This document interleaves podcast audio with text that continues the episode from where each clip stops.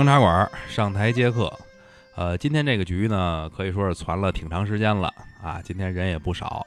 这两天北京的天儿呢一直特别冷。那么今天呢，咱们坐在这儿，哥几个一块儿聊聊暖和的故事啊，跟温度有关的故事，行吧？先让咱们今天到场的各位介绍一下自己吧。呃，大师兄到，大家好，我是侯爷。大家好，我是 T T。罗宾，哎，今天咱这局攒起来不容易，因为各位都挺忙啊。我是老丁，今天监听的是王玲啊。咱们呢，今天要聊什么呢？聊一个这个话题，我一直没看明白啊，叫一步之遥嗯，啊。对，那怎么说叫聊一步之遥呢？咱就得先聊聊这遥的事儿啊，因为咱们侯爷这块儿名人词的这个主理人啊，是吧？咱先让侯哥这边呢，给咱说说关于这个窑火烧窑的故事。因为最近大家关注我们的人呢，看我们朋友圈啊，或者看我们发的一些东西的人，最近一直啊，呃，写写画画呀，然后呢，烧点瓷器，大家觉得还挺美，挺玩的挺开心。就让猴哥给咱们说说说说这个关于烧窑的一些事情。是是是，这得跟大家也得道个歉，因为这个从咱们上次录这个瓷器以后啊，就是这个跟瓷的这个主题有点有点远，一直没录啊。我这边也是事儿比较多，所以呢对那天这个 这个二更咱们说起这个这个瓷器事儿还得继续，而且呢这一段时间咱们烧了几窑，嗯，感觉都大家都，而且在这个窑边儿上啊，就是感觉特别兴奋，因为毕竟在这个距这个窑火几千里之外啊，在北京这个地方能看到这个瓷窑能烧窑，这个感觉就是大家觉得挺兴奋的。一般人看不见这东西。对对对，包括这这个丁宇这块儿，他也在摇钱啊，一步离摇钱一步的这个地方哈、一块儿差一步就迈进去了。对啊，这个，所以这大家都说说这个想想看照片都非常非常兴奋啊，就是说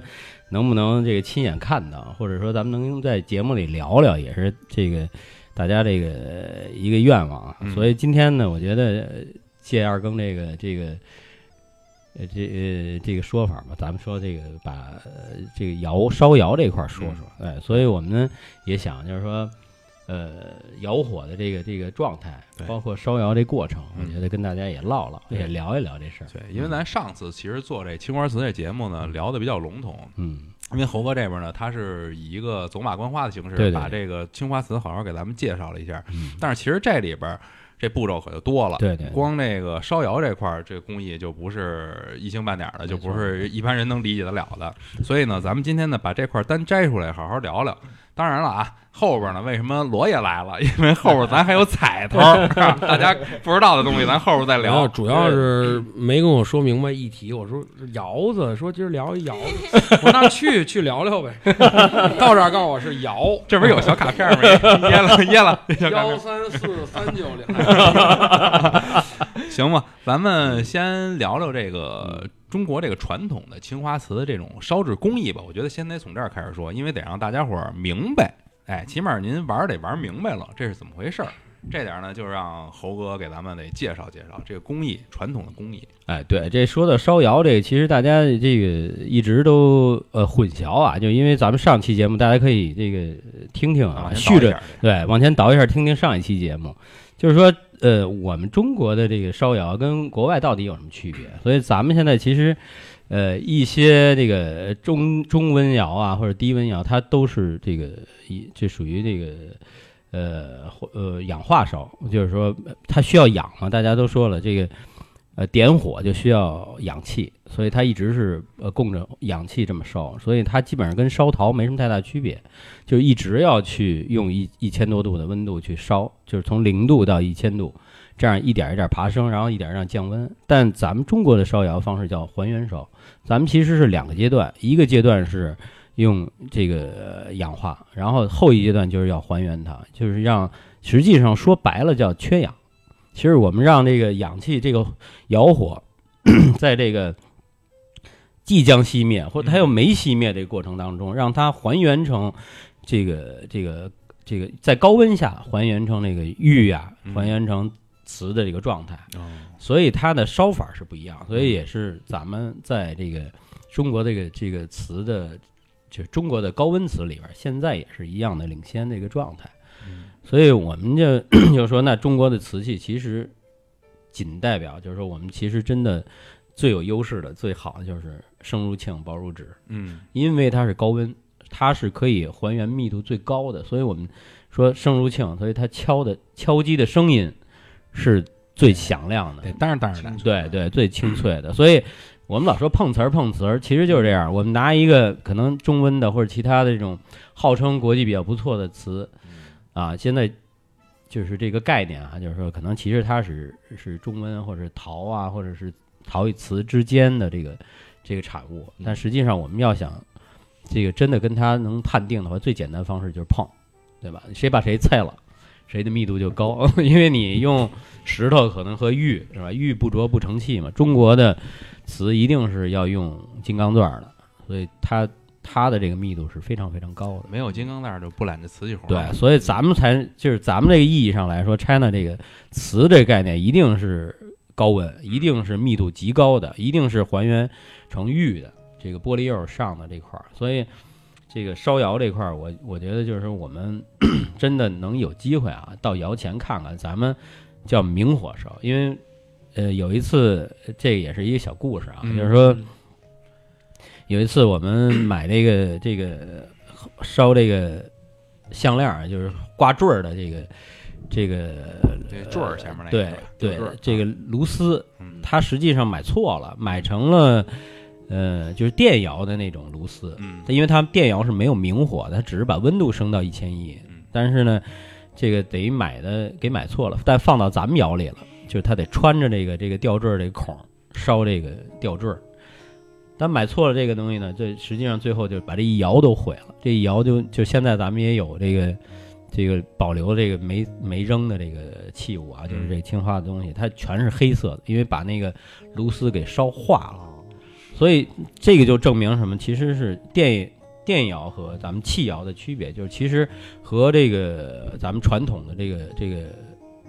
呃，就是咱们土窑吧，就是说咱们原来的这个这个瓷窑的区别，就是明火。过去的咱们烧窑、柴窑全是明火气窑也是明火。就你真的要用打火机或者用这个火焰、火柴，你得把它点着，哎，取灯儿得把它点着了，然后让这个窑火真正见到明火，见到黄火，见到蓝火，然后才能让它把它温度加起来，然后才能烧出来。嗯所以这是很难得的，就是能见到这个，对，这东西可以给大家，如果听不明白的，给大家按照一个这个咱们经常的吃食来解释一下。就是这个烤串儿来说，电烤串儿跟炭烤串儿，对你烤出来这个韵味是不一样的。没错，没错，没错。为什么现在这个 这个这段时间那个返璞归真啊，就是又恢复到这个柴窑？嗯，就是其实它那个美啊，它不是说你烧造出来的那个美，其实这个过程，包括你添柴啊，你要用三四天，用那么长时间去每天不断的往里加柴、加火，然后嗯让这个、这个这个柴窑啊烧到一定保温度，持温度，嗯哎，就是它最后出来这个美，那个是持久的。但是这个过程，我觉得就就我们可能在座的啊，基本上咱们都这这几个人都看了这个烧窑的这个看美了见见见过这个烧窑的过程，所以我觉得这个我是极其就是享受这个过程，就是嗯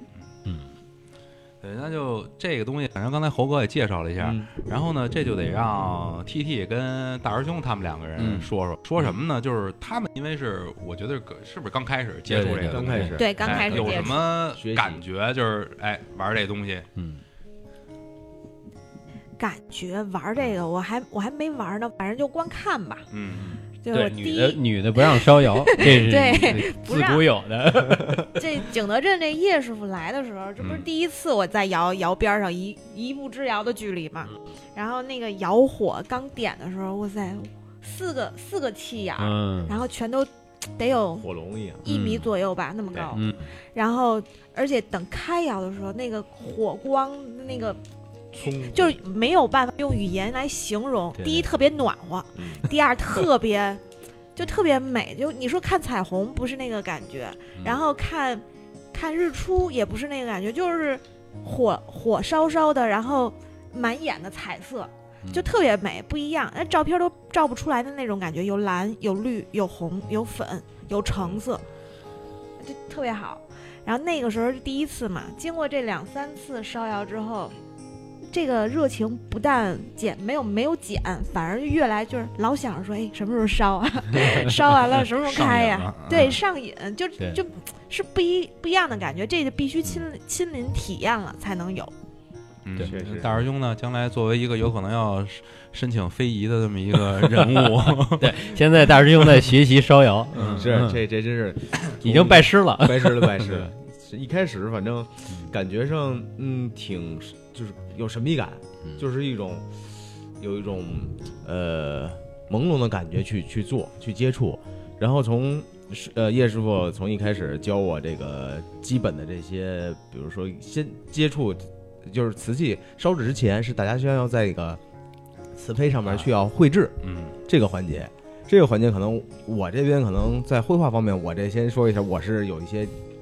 呃没有基本功的，对，只只能画小人儿。卡通人物嗯。然后呢，可能看大家在画，哎，从这个这个绘制的过程先体验，真是这个环节就很都是几年几十年功力有，真正能动手能画出来的，这些是一个功力在。可是这块呢，可能咱们不行，那咱们就从看似简单，但实际入手操作起来确实有难度的这个喷釉这个环节去接触。在这个操作当中呢，可能呃从一开始怎么调试这个仪呃这个机器，调这个釉的这个浓淡，然后去真正去下手去在过程当中去把它这个就跟和面或者说这种状态去给它调试合适的这种嗯状态，也是一种手感是吧？手感是有，然后你真的包括它其实那个浓淡啊、嗯稀呀、嗯这种状态，就是实际上是就是因人而异啊。就是说嗯每个人的经验，他所以他是真是完全是大师兄也是已经有七八窑的这个砸了七八窑的这个经验 这砸窑砸窑搁这儿来了，砸窑就砸窑就跟这儿来的。反正这个体验，这个刚刚咱们谈到可能就是喷釉这块儿，然后喷釉的环节之后呢，在工艺上可能后续的还会有修足底啊，嗯这块儿也其实可能说起来还得真正去去动手去操作，嗯这种环节就是你可能急你静不下来那种状态，你可能对于上手这一块儿就会比较有难度，嗯需要你真正沉下来，坐在这儿，就呃用眼睛去看这个变化，就是在操作呀、嗯去修啊、动手，因为你都是眼手配合的一个状态。嗯你看这块儿这一刀下去，或者说这个薄厚怎么去调，对，这个都是慢慢你自己去要。我就是在这个过程当中体会。对，可能每一次每这一摇一摇的，也在总结去看，有薄了的，有厚了的，嗯，这个去怎么调整。嗯，所以也就是亲亲自体验，体验到想拜师。这真是，这是肯定是自己悟，那是没有。不过你说这个，就是现在反馈的啊，就是来到窑上去画画自己的这个定制这个瓷器的这些朋友，他们都是就是觉得一开始的时候比较浮躁，就是嗯都想嗯，都想尽快的弄个东西出来，然后画呀，或者是这个雕啊、刻呀等等弄，对，然后。但是第二次来，第三次来，现在慢慢的，可能大家都是一早去，可能九点八九点钟就到了。到完以后，呃，支着摊儿，然后把这个料和好啊，然后把这碟儿啊、盘儿啊、笔啊都弄好，然后往那儿一坐，可能就一转眼儿就是中午了。这一有的时候真是十二点多一点了，才说，哎，该吃饭了啊，就啊就没觉得，就是但是大家觉得都静下来了，就是嗯没有那种浮躁，像一开始那种来玩儿的那种状态，完全是现在为了自己做一个东西，自己想做一个东西，很就投入想画的那种过程里边。对，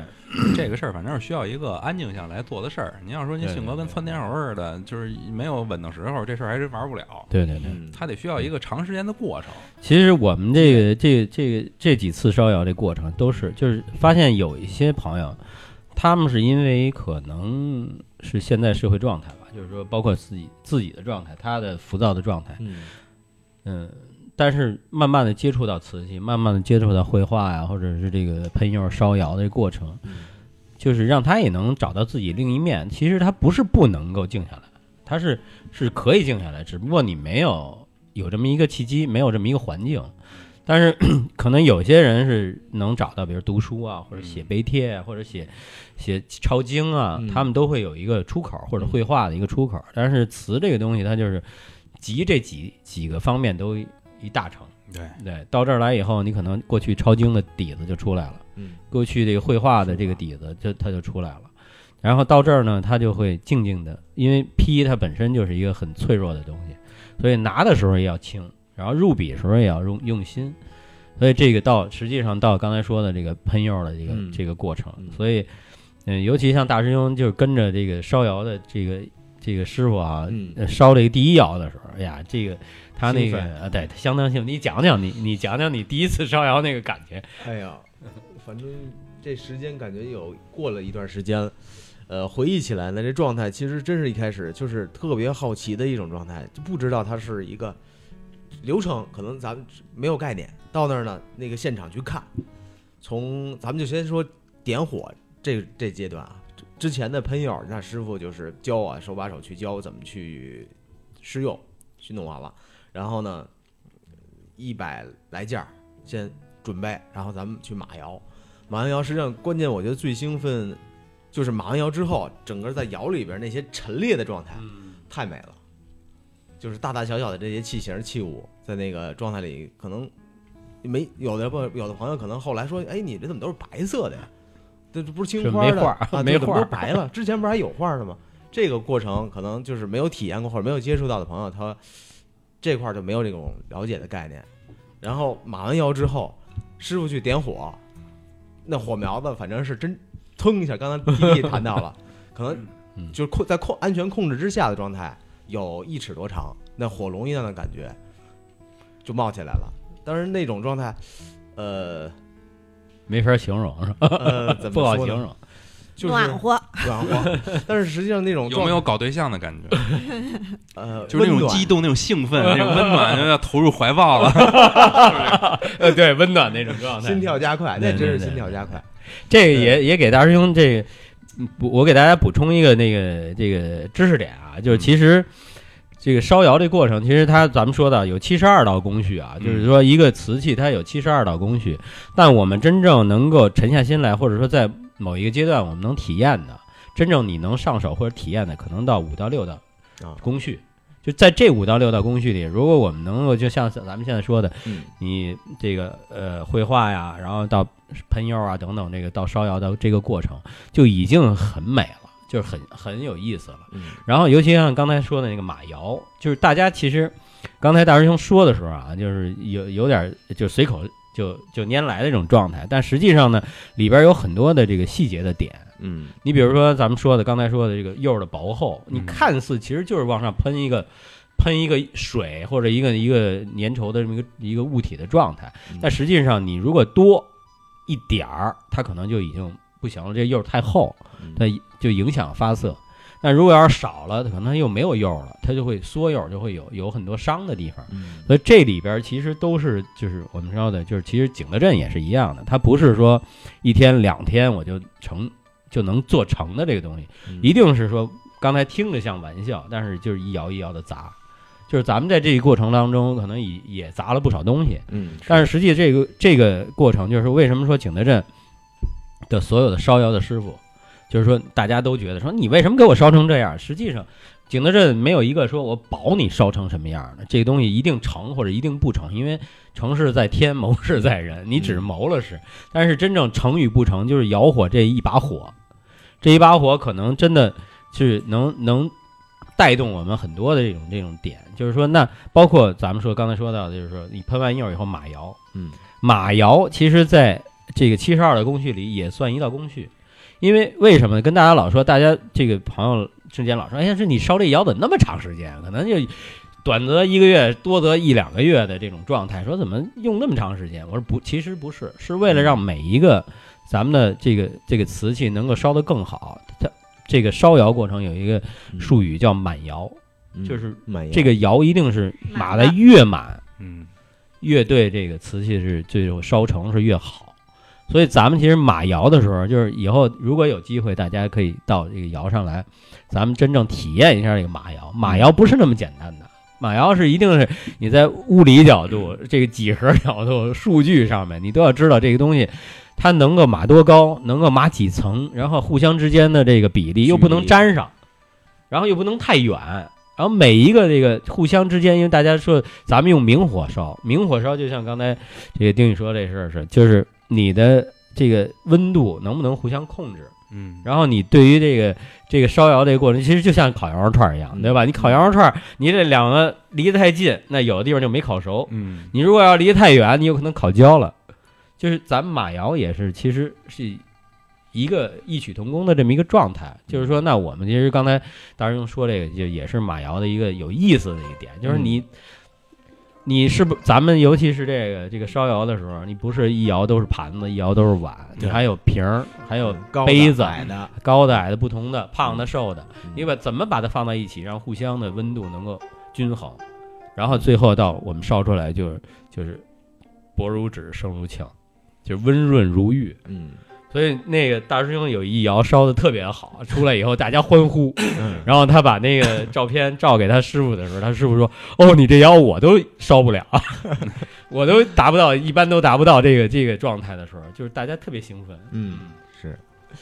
把这腕儿给拴住了。从 现在开始，哎，就必须得烧这事儿了，是不是？哎，不过刚才呃，不过不管听那个大师兄说，还是听猴哥说，哎，这个烧窑它是有一个成和不成的这么一个比例的，它不是说保证说你这每一窑烧出来都是成型的瓷器，它有可能有的时候就有一些不可抗的因素。其实我觉得不可抗的因素。对于烧者来说吧，可能还稍稍的有那么一点儿不是特别特别的在意，但是我觉得对于这画的人来说，可能这心里就不是特别好受了。所以这块儿呢，就得问问咱这个绘画巨匠 罗桑，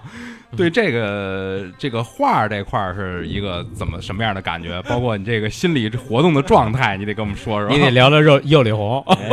刚包刚包一大白兔，这个就听刚才听大师兄他们啊说了半天，说这个不可抗因素比较多啊，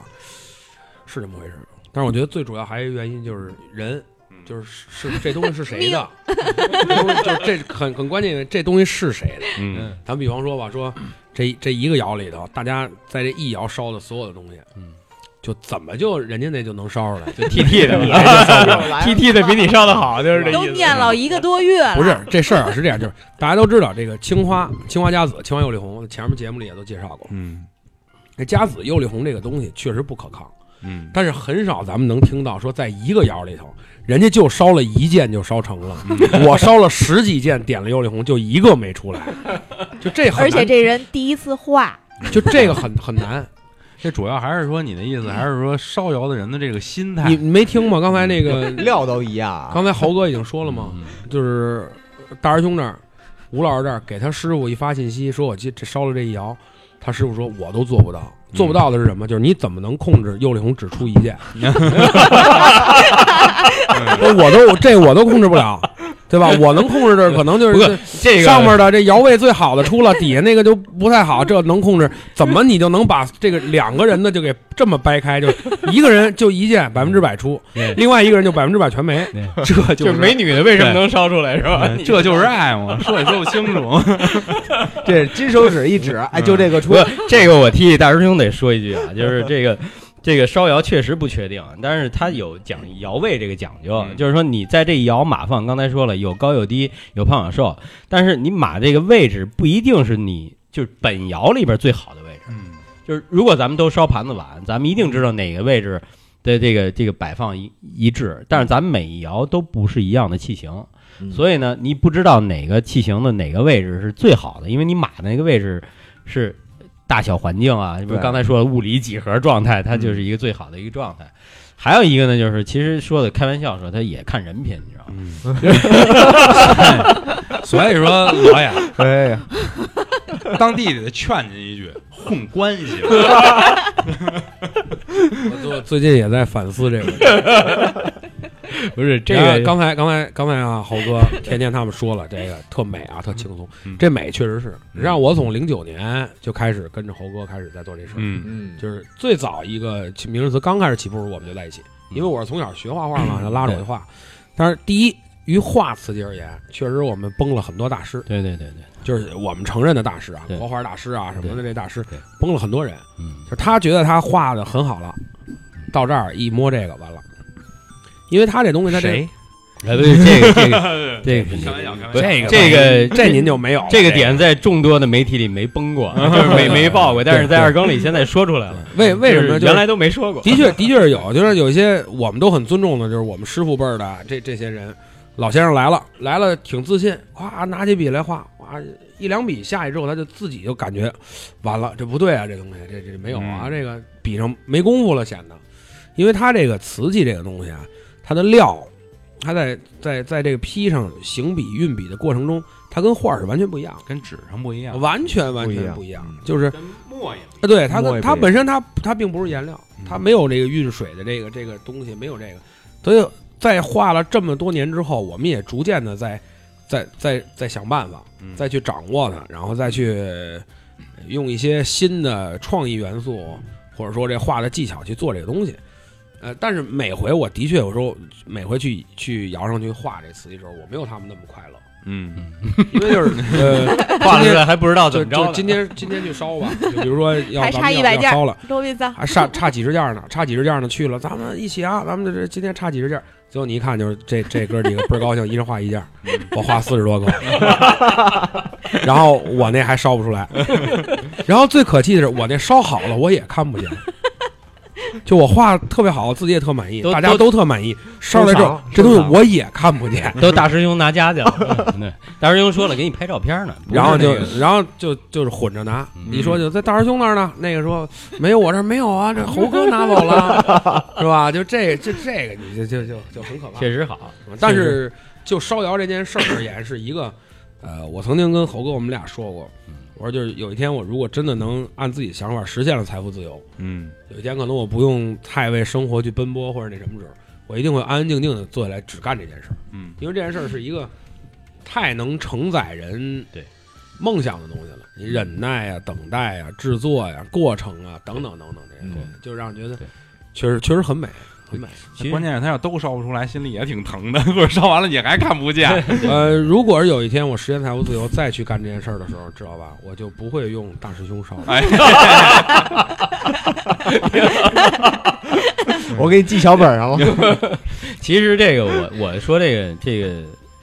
就兴奋点啊，咱说为什么烧窑，我喜欢青花，为什么我喜欢烧这个窑这个东西，就是原来也说过好多次，就是实际上我们现在返回头去反思去看这个东西，嗯你会你忽然会发现，比如说咱们现在这尤其老北京的人啊，就爱玩个核桃啊，玩玩个串儿，你盘个串儿啊，这它不是一天半天的，你可能盘个一年两年它才变色，嗯，对吧？尤其像什么叫要个什么玛瑙红啊，你就得可能十年八年，你再赶上这串儿的自这个致密度啊，是吧？它的这个这个颜色的变迁啊，包括你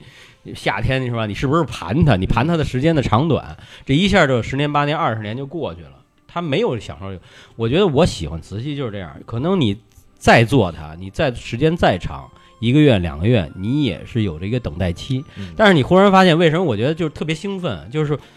你在这个过程当中，你体验了，然后改错了，纠错了，嗯然后最后烧制出来那种兴奋，然后你发现一周或者两周或者三周这个过程，你会不断的在重复。一年有十二个月，你一个月画一件东西，你你一年能有十二次兴奋。嗯就实际上我们相当于缩短了我人生的体验的这个东西，就实际上比现在很多的文玩的东西，我更嗯快的去达到了一个这个效果，对而是对对对对而是我真正能融进去，就是体验进去。对，其实可能我对盘玩来说，它真的是只是在盘玩。对，其实我刚开始接触瓷器应该是年初吧，二月份的时候，嗯第一回第一回画，然后画完了，当时一直也没烧，就过了好久，三四个月，然后第二回画，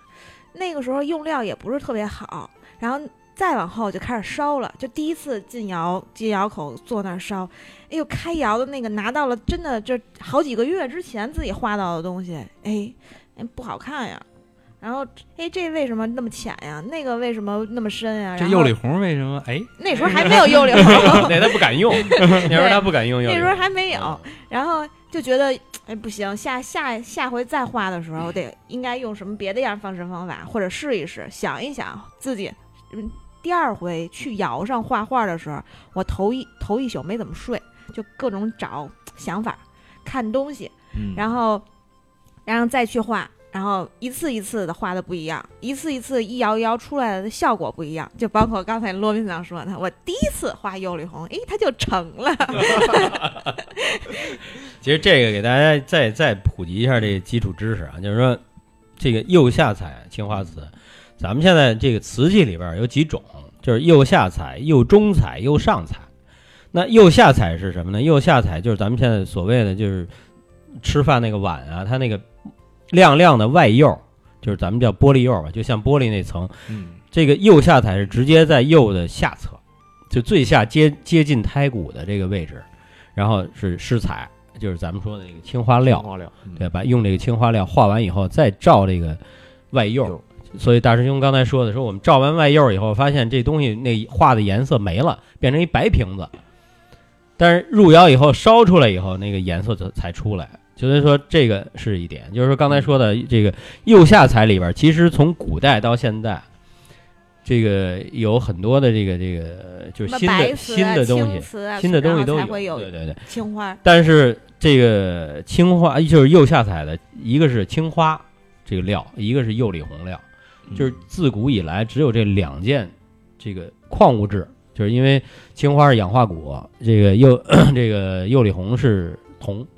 就是它这两个物质，然后从自然的状态下，没有任何的人工的添加化学的东西，它会变成蓝色和红色，所以。我们现在讲收藏里边也是，收藏里边那青花是一个价钱，那釉里红是一个价钱，所以大家知道就是，呃呃，有一句就是传世的话讲，就是嗯一一红这个这个一个釉里红啊，值十个青花，一红顶十青，嗯就是说我们可能买一件青花瓷的这个瓷器，但是你要买一个釉里红的东西，那可能就是十个青花的价钱。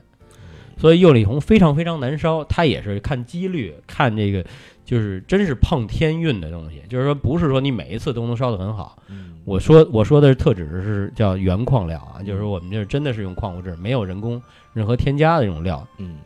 能烧出来的。所以我们现在看的就是说，真正说大自然给的这个高岭土，大自然大自然给的青花的这个料，氧化钴嗯。给的釉里红的料，加上我们大自然给的这个外釉，是这个玻璃釉。那这个东西实际上再经过一千三百度的高温，实际这个东西我们吃什么，它都是自然现象，就是把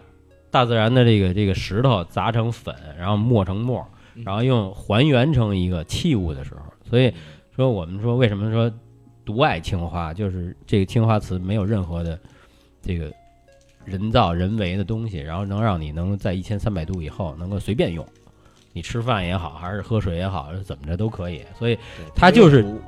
纯粹，我就为什么我我一讲到这儿我就特激动，我老觉得中国人太牛掰了，你知道吗？就是中国人怎么在一千多年、两千年以前他就发明了这么个东西，你知道吗？嗯就是他把大自然已经研究透了，用大自然的石头，用大自然的矿物质，用大自然的火，然后重新做成一个玉器。这就是你你觉得这，你要说说这个几十年或者现在高高科技了，咱们不说，咱咱说一距今已经一千九百多年的，就是光青花，咱说一千九百多年的一个一个世界，我老觉得就是就是作为中国人啊，你一定要知道它怎么出来，你要要看看它，它它到底怎么在一千多年以前，中国人就已经掌握这个东西，这个窑到底是怎么回事儿，它这个火到底怎么点的？金木水火土啊，对这种对，所以他就是已经占了这这个金木水火土，他已经占五行占占全了，那太有意思了。所以说到这儿了，嗯还得让猴哥伸下来给咱们好好说说这事儿，就是说什么呀？嗯他刚才提到这个传承问题，那么就是在中国这个啊古代年间，这个烧窑这些东西里边，刚才咱们不是开始之前也聊了聊，嗯，这里有好多的传说呀，好多的故事是大家不知道的。对，所以我觉得现在呢，呃，也不妨在咱们节目里边给大家介绍介绍，给大家说说这些好好的故事。我觉得这些有的故事真的是嗯哎神话传说一样，嗯可以给大家说说。嗯，这个其实说到这个这个古代烧窑这一块儿，其实我就觉得，嗯，这几个窑，就是咱们说的这个三圣嘛，这个烧窑三圣嘛，一会儿大师兄也可以也给也给说一圣。这这个三圣里边，其实就是我们每次烧窑之前要祭拜的人，其实所有人都觉得是神话或者是这种传说的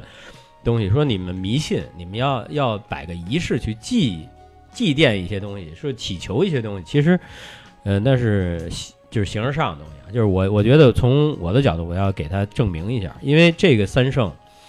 呃，景德镇这也好，还是说我们祭奠这三圣是什么呢？就是说它实际上是第一是我们在远古时期，我们发明窑，嗯。发明呃中国烧陶、烧烧东西、烧瓷器这个人这个人，那我们是要要祭拜他的，其实是中国人的老理儿，就是北京人咱咱讲对，你得拜这个，你有感恩之心，你要知道这个东西从哪儿来的。那这个发明的人，你要尊重他，所以你要要去祭拜他嗯。其实它是一种尊重，这个这种礼仪的东西，我觉得是不是迷信啊？就是首先它不是说我们去去崇拜或者是怎么样的去这样。还有一个就是咱们刚才说到三圣嘛，就是说其实还有一个后边两圣其实都是在呃历史过程当中这个烧窑过程当中。其实我们遇到的，比如说呃明朝，包括这个尧神啊，嗯包括这个这个 咱们说的这个这个这个两剩下这两圣，它都是实际上在呃以身试窑，以身去去烧窑的这个过程。就是我们我我我觉得我我就说一个，第一个是给这个呃这个创造的这个这个这个人我们祭拜的，后边呢这两圣，我觉得让大师兄说一个，让 T T 说一个，就是这个故事其实是真的。非常那个，就是也也实事儿啊，就是或者是这个祭拜这个窑的这个过程，来谁来？你们 我先我先说，我从女生的角度说，对对对，你说一个女生，其实是那个也之前也我真不知道。然后第一回这个这个景德镇师傅来的时候，特意跟我说说女的是不让进药房的。对。然后那个时候我以为师傅开玩笑，后来师傅讲了一故事，跟我说说那个说哪个年代，就反正挺久远的。然后一个这个啊，一个、嗯一个皇帝梦见自己梦见有一张床，对，什么什么金丝龙床，什么就五条金龙，然后在一个瓷床上，对对对白瓷床上，白瓷床，嗯然后就让那个景德镇的人去烧，嗯，然后这个烧不出来就砍头，对，而且是全砍，不是砍一个，然后这个其中有一个这个窑这个作坊的人家里有一个女儿，然后呢就是这个烧不出来嘛，这个火也不旺，然后这女孩就就是心急父亲这个这个就是一家人的命，就把自己扔窑里去了，然后用它，因为人肉不是有那个油脂嘛，脂肪自己跳到窑里去了。啊，对对对对，你给我钻进去，给我解释一下自己怎么给自己扔进去。冲进去的，他就是冲进去，那这传说故事嘛，自己一头就进去了嘛，然后就用自己尸身，然后练的那个窑火，对说特别旺，然后这回也不知道最后窑床烧没烧出来，反正这个火就特别旺，烧出来了。烧出来了，烧出来了。实际上，这个是这个故事是刚才我说的那个那个咱们说的那个，就是创始人，就是那个他是实际上是叫叫宁疯子，那是创始人。就是哦创造那个烧烧窑啊，创造那个陶瓷，中国陶瓷这块儿。你说的这个实际上是这个第三个窑圣，哦，这第三个尧圣，他实际是效仿的我们说这个尧神，就是咱们现在拜这个尧神叫童宾，嗯就是童宾是先祭的尧，就是他在他也是明朝的时候，他是先有的，就是后来大家都把他封为这个这个尧神，就是都祭拜他。但是后来这个女孩为什么要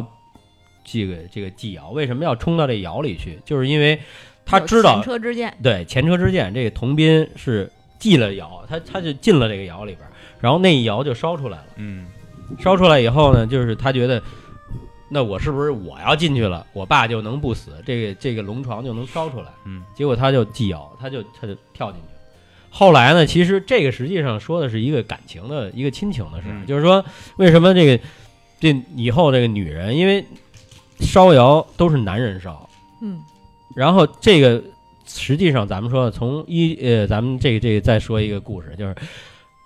从什么时候可以让女人进的？就是 T T 是是不是第一个啊？是一九五八年的时候，嗯就是呃大跃进的时候，就是咱们解放以后嘛，嗯大跃进的时候，在景德镇开始有一个八女烧窑，就这有八个这个就是原来这个这个瓷厂里边，然后开始烧这个窑，这八个女人在一起，然后烧这个窑，把这个烧窑这块儿就打破了。就中国开始原来是制定这个规则的，是不让女人进，后来从五八年的时候就可以女人进了，但是它是为什么？其实原来不让女人进，就是女人实际上身体的状态不能烧窑，因为咱们到现在这个气窑，咱们现在这个状态也是二十四小时嗯，你要在这熬着，要在这盯着。嗯像过去那那个烧窑的时间更长，就是尤其像柴窑什么这些的时间它会更长。所以呢，从一九五八年的时候，这个八女烧窑以后呢，实际上这八个这个这个烧窑的这个这个人呢，现在可能也不全了，可能有的人能找到，有的人找不到了。但是后来他们其实实真正持续了也就一年多，就是后来还是因为身体问题，就是因为女性确实身体状态啊，她的这个精力啊，她不适合烧窑。所以后来这个就是咱们说打破了，我可以，我洗土。就是他打破了这个烧窑的这个这个点，也是从一九五八年开始。但是后来慢慢的就是女的烧窑的也少，也确实少，因为她确实有有这个身体状态问题。所以呢，这个古的古代的时候，就是都是男士烧窑，男士烧窑呢就面临着原来杀头。就是我老说一句话，就是其实瓷器到今天就是砍头砍出来的，嗯嗯嗯，就是而且过去是对满门抄斩。过去就是你不行，你整整个这一作坊全没，你全全都砍掉，甚至于更殃及这个原来叫御窑嘛，就更殃及人人会更多。所以呢，很多的家人就是女人，她的那个情感呢比较丰富，所以他们就这种往窑里冲啊，或者这种祭窑的状态就特别多。所以后来就是男人死，也就是死就死在窑上就完了，就别让家里人再往上冲了。所以这个你你说这故事实际上是后续的那故事。所以咱们说的那个童斌的故事啊，就是这个摇神的故事，让大师兄可以讲讲。啊，故事我那我就先不讲了，我就先讲一小典故。故事这个到时候留给侯爷去给大家分享，这个肯定能更讲出有味道的。早年间呢，应该是在反映就是景德镇这个烧窑师傅啊，他们这个匠人在开发这个新的料的过程当中，然后呢，就是探究一种能烧出红颜色的一种料。刚才就咱们说釉里红嘛，呃，典故里说到呢，一个就是一位叫梅英的景德镇姑娘，然后呢，为了就是找到这个是能烧出红颜色的珍贵的这瓷器这个材料，然后呢，就在那个呃高岭山去攀呃就是爬山啊这些险峻的是陡峭的山上去去找这地找这个料，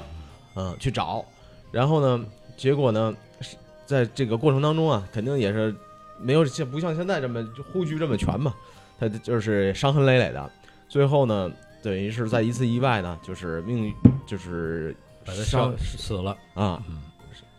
摔摔摔啊伤亡了。然后呢，等于是他的父亲呢找到他的时候呢，他这个等于就是鲜血的已经就是血泊里的流到的这些地面上的这些呢，后来呢就变就是红色的这些料在这个这块儿，然后他父亲把这个料呢带回去了，带回去这个料呢，哎，在这个在用后边再去用烧这个瓷的时候啊，一下就烧出这个釉里红了，所以呢。哎，把这种瓷器这种这种料呢，取名就是美人计，因为是一个姑娘嘛，哦。为了寻求这个料的一个过程，然后呢，就实现了这个工艺的一个展现。对，这釉里红叫美人计，嗯，嗯，就是后来施所以我能烧出来，对所以吧？施美人计就是这么来的。美人计 也是一个典故。嗯所以女生烧釉里红应该相对容易一点，同性相吸。嗯啊，不是同性相斥吗？应该，对呀，要不是你你你在那儿站着，估计下回你你在那儿站一试，我知道你要说不来了。那我就给大家说说这个这个摇神啊，因为摇神是景德镇人必拜的，就是这个大家都知道，就是实际上它不是迷信，嗯它确确实实是对于古人的敬畏。嗯所以我就那个上回上一次的这个节目里边也提到了，就跟丁宇也提到，其实这个瓷器就是这样，就是说它这么多道工序，七十二道工序，它都是互相的这种传承啊，包括互相的支持。就是说这么多道工序，没有一个人说说我自己有多好，他一定是把他自己的事情做到极致，然后又为下一道工序做得非常到位，就准备工作做得很好。所以这个里边就是真的是瓷器的，对对于中国的这种团队，中国人的这种团队精神啊，或者是这种协作精神啊，就是一种非常好的一种这个发扬跟这个证明的地方。所以在瓷器里边，就是真的 不只是说我们说刚才说的，说我们发掘了这么多的这个原材料啊，嗯。还有这些工艺的这些这种分工啊，真正说被像我们一样在历史当中会有很多这种人去感受跟感动，就受到感动，就是说。那包括一些官员可能接触到瓷器里边，更多的是一些这个可能在因为过去叫御窑嘛，就是呃这种督造官啊、造办处啊，嗯。他这种这种呃官方。官方的这种人，但是他不是一个从小就就接触瓷器或者制造瓷器的人，但是他会有这种情怀。他因为接触到瓷器，他是这个官儿，他就接触到瓷器，然后后来他就发现，说那实际上 这个东西是太好的。所以说，嗯这个窑神这个这一块儿，它其实被景德镇叫这个这个封为这个叫叫这个烽火仙师。嗯为什么叫烽火呢？过去这个烧窑叫第一看天嘛，嗯就是看风、看火、看场地、看小环境。那这个其实这个烽火仙师就是叫童斌，童斌其实是能追溯的，就是说他实际上在在记载当中是，就是说明朝的时候一一一五，我记得是一五几几年，反正是就是这么这么一个时间，嗯。就是说，那他实际上是一个督造官，就是说那在那个明朝的时候，他要做那个就是那个叫龙纲，我记得啊，就是反正他是一个这个这个皇帝也是这督造，说你要烧一个大龙缸，因为这个大气的东西很难烧，就是非常非常难做，因为景德镇咱们说有有这个制坯啊制这种方式，它里边会有，那我那这个大气里边它其实有叫叫盘条工艺啊，或者拍泥工艺啊等等很多工艺，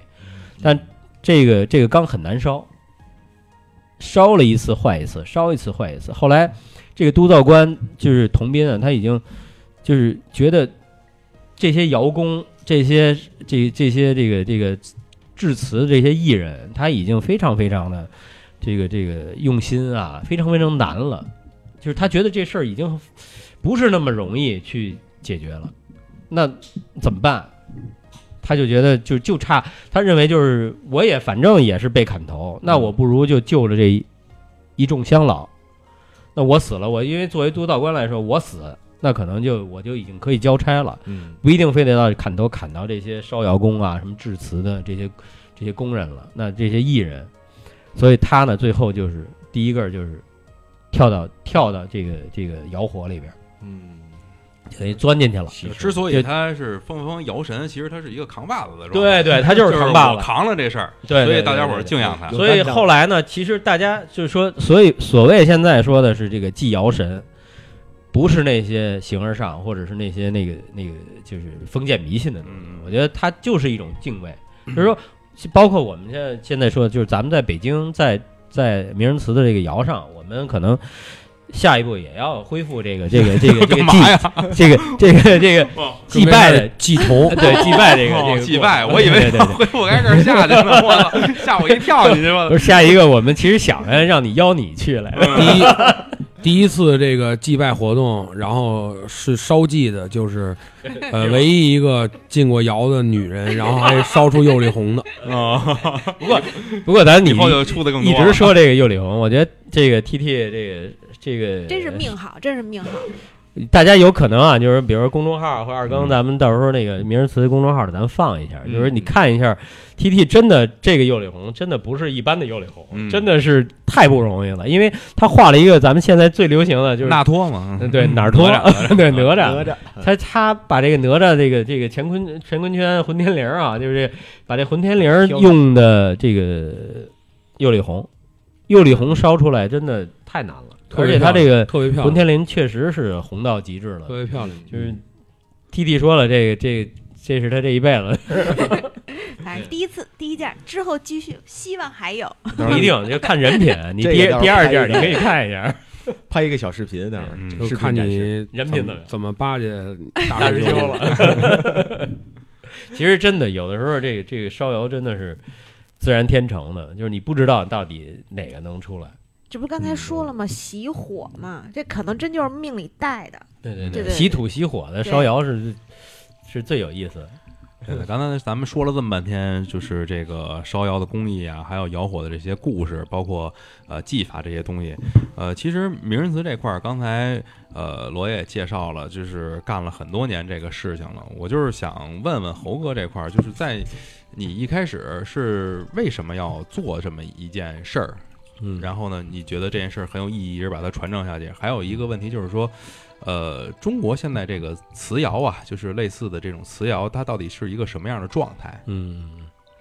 我其实这个也也好多节目里说过这事儿，就其实烧窑是瓷器是我一家传的东西啊，就是说这个古玩的东西，但是到我这第三代了，然后我对瓷器非常了解，但是其实激发我让他能够做成一个窑，在北京做，然后能让这个做一一些活动啊，让更多人来体验它，实际上也是一也是一个故事，就是说，呃，有国外的朋友来，然后他他就就是英国的朋友来，他就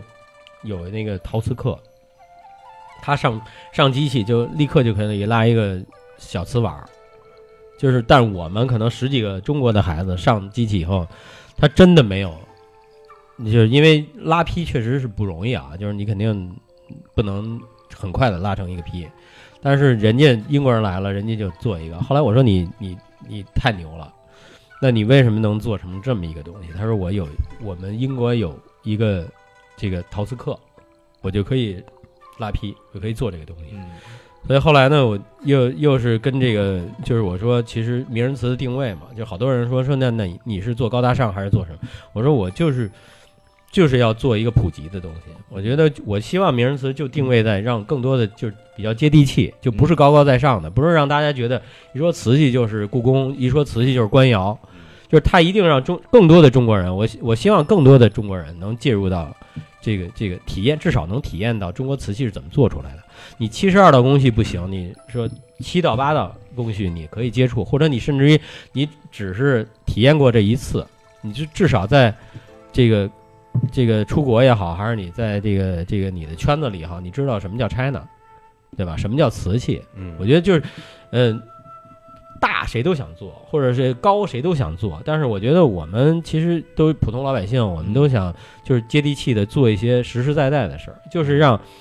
其实就是瓷器的一，就是瓷器推广当中一萤火虫，嗯就是我再高我也高不过景德镇，嗯我再高也高不过官窑，但是我希望在北京这一亩三分地，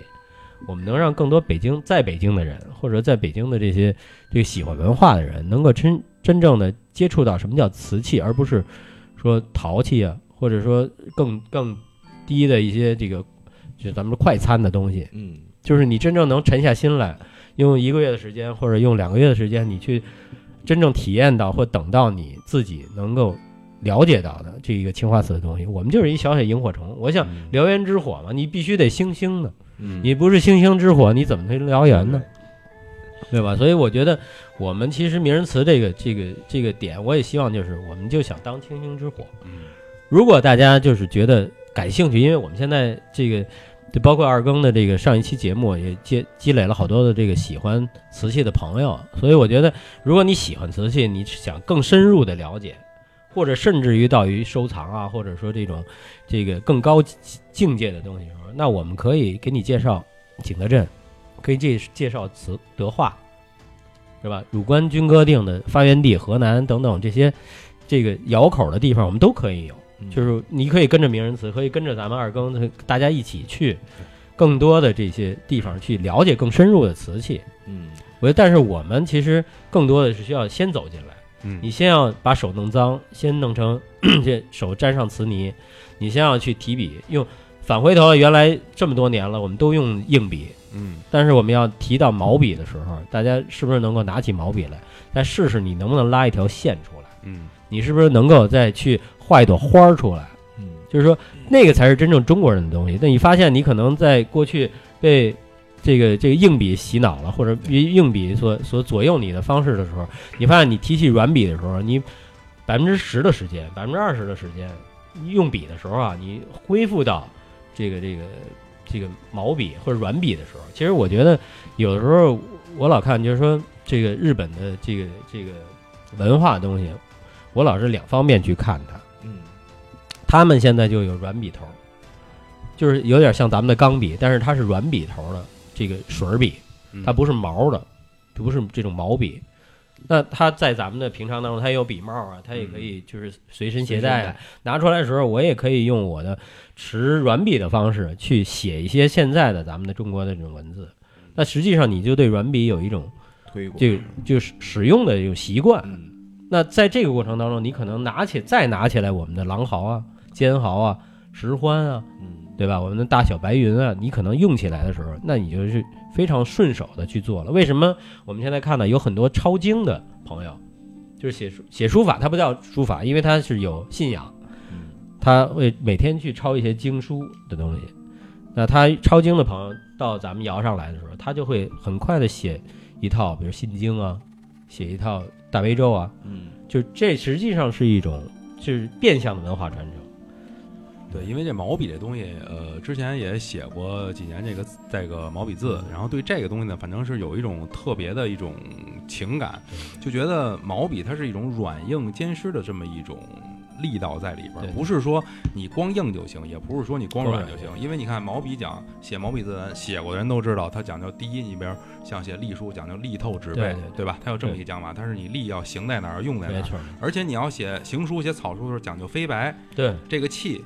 啊，这个气既得连下来不能断，而且还得有这种就是没错这种空间感在里头，所以这个东西是一个很深奥的这么一东西，而且它很能体现出人的这种修为在里头。没错，所以这个东西是非常有意思的，尤其是它，呃，把毛笔蘸上这个这个料，然后用在这个瓷器的坯上，这又是另外一种不同的体验，对对跟您写在纸上它还完全是不一样的。对对，确实是。就是你刚才说那个，就是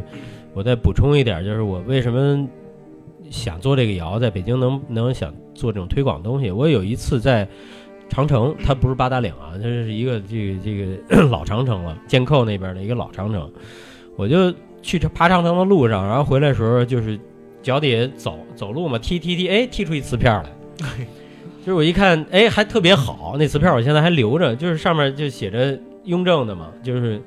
款儿也有，嗯，然后上面有一部分的那个那个浅盘的一个一个点画片儿也有，就是我后来发现，我说其实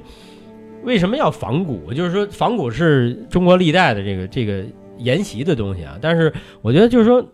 当代东西也非常好。后来我说，那我们其实我在北京做个窑，嗯，对对吧？做个窑，大家其实就写我今年，比如说今年二零一九年，我哪哪年哪月哪日我画了一什么东西。可能咱们现在说，就是其实老觉得我是古人是古人，其实你就是古人，嗯你就已经是一百年后的古人，你能不能留下一些东西？是可能我就说那时候那时候有一点私心，说没准我做个一百件或者做个一千件东西，哪天有谁一百年以后再爬个长城踢一下瓷片，发现哎这样写着我的名字，就是侯立川的名字是吧？这这个我觉得就是一个一个传承，哎传承的东西，所以你在这个过程当中，你会忽然发现，那击鼓的人可能是玩古玩的人，是吧？就是说仿古人可能也是玩古人，我们就是活在现在，现在活在当下。那我造就一些东西，那这个东西又能传承千年，在一千年以后，至少人有人知道，哎，这个人这个人叫什么，姓什么，在哪个瓷片上发现的。就是我觉得这个其实是一个，就是让我能兴奋的，嗯或者我能给大家带来一个东西。所以，比如说朋友，我们现在有很多的这种定制的礼物都是这样的。就是说，虽然我画画特别难，因为我是什么这个理科的，或者什么学化学的，但是我想用这么一个能传承千年的东西送给我朋友一个这个礼物，那他可能就来了，就把它画也好，写也好，甚至于摁手印儿也好，嗯，因为这是独一无二的，创造出来，它可以给更多的人，然后能能让它能够传承下去。而且我觉得还有一个就是，就是我可能跟罗宾桑、跟侯总他们画的画片不太一样，我嗯画的都是就是卡通动漫，是因为就是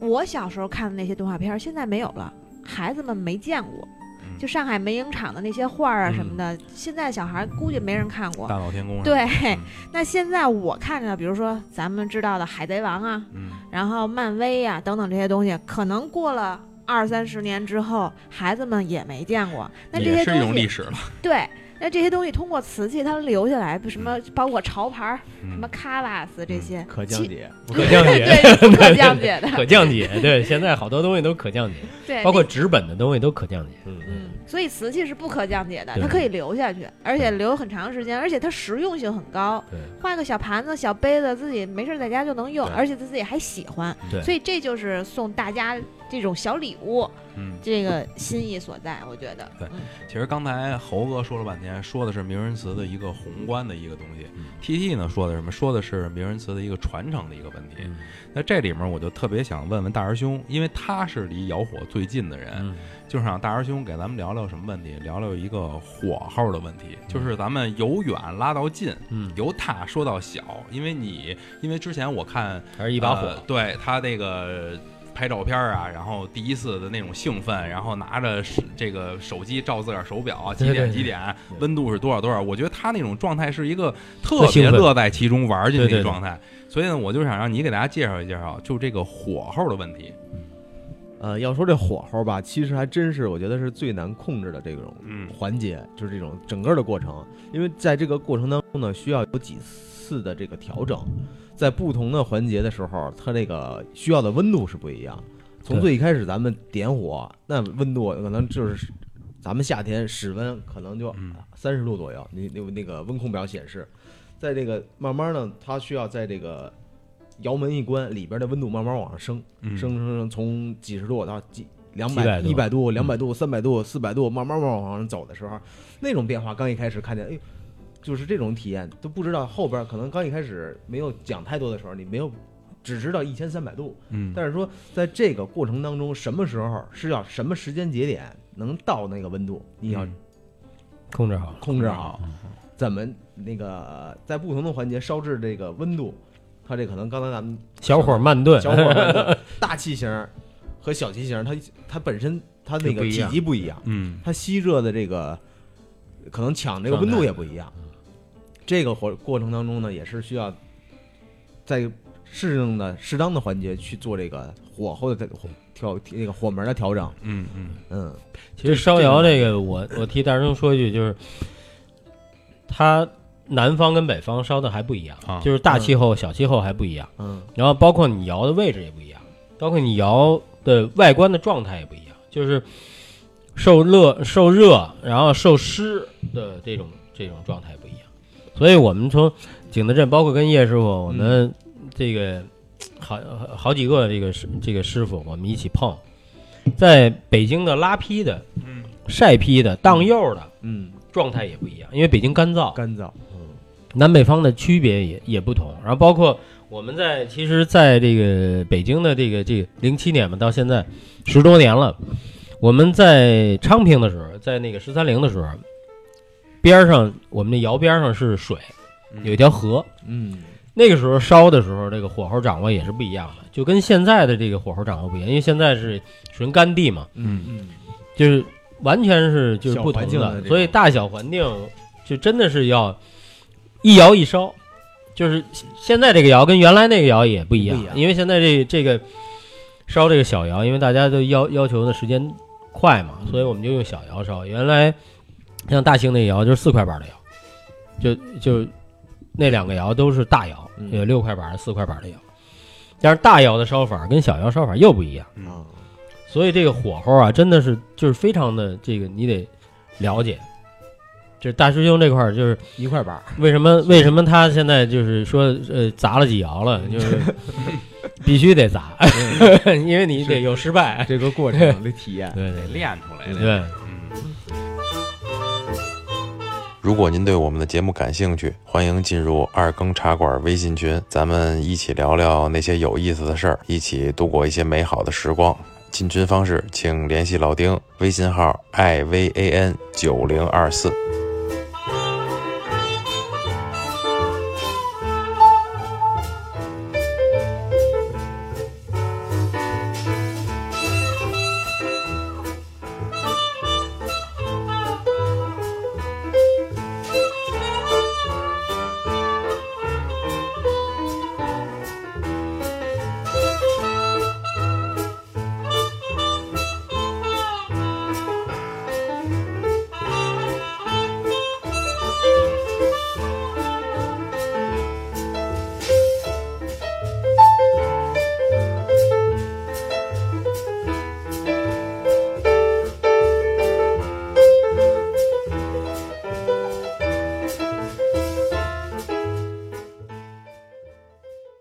这刚才猴哥呀、大师兄这儿说了半天那个火候啊、大小啊、大小窑的问题，是吧？说着说着，其实今天怎么说呢？我呀，嗯，来的时候没吃饭，哎呦，知道吗？就是在你们俩说这个火候的问题的时候，你知道我满脑子里想的什么吗？天儿那么冷，该吃锅子了哎吧？呀，我操！我满满想的都是什么铜锅子的，真的我现在已经迫不及待了，你知道吗？嗯就是你一提火候，我就马上想聊到这个铜锅子这块儿来。嗯嗯，就是这铜锅子涮肉这东西，它也有一火候的问题。嗯您什么肉涮几下？这对哎，好多人现在咱涮肉都是美其名曰给你讲那个涮法，没错，这个您就蘸两下，拿出来就吃、啊。没错没错这个您得多涮会儿。我觉得呢，这事儿呢还得让那个美食专家来给咱们好好聊聊关于涮肉这点事儿。我我什么专家呀？我啊我会儿，发现了吗？就是所有人不说画画里边涮肉最好，涮肉里边这眼神画刚才词最好直接就递过去了吧？对，画画里边最好的涮肉的，涮肉里边最好的厨子。这这铜锅涮肉啊，就是因为咱本身咱北京孩子吧，嗯，有北方嗯还不能说是北京，嗯北方嗯都吃锅子，对嗯但是以北京就是这个火锅啊，咱们就说这个这是为北方的代表代表，没错，为什么呢？因为这个本身这涮肉这锅子这东西是从游牧民族来的，对游牧，对吧？这咱们都知道，对对因为对对清兵入关之后，才把这东西带到了这个皇城，对，离并且离不开这个。但是咱们得现在得知道一件事儿，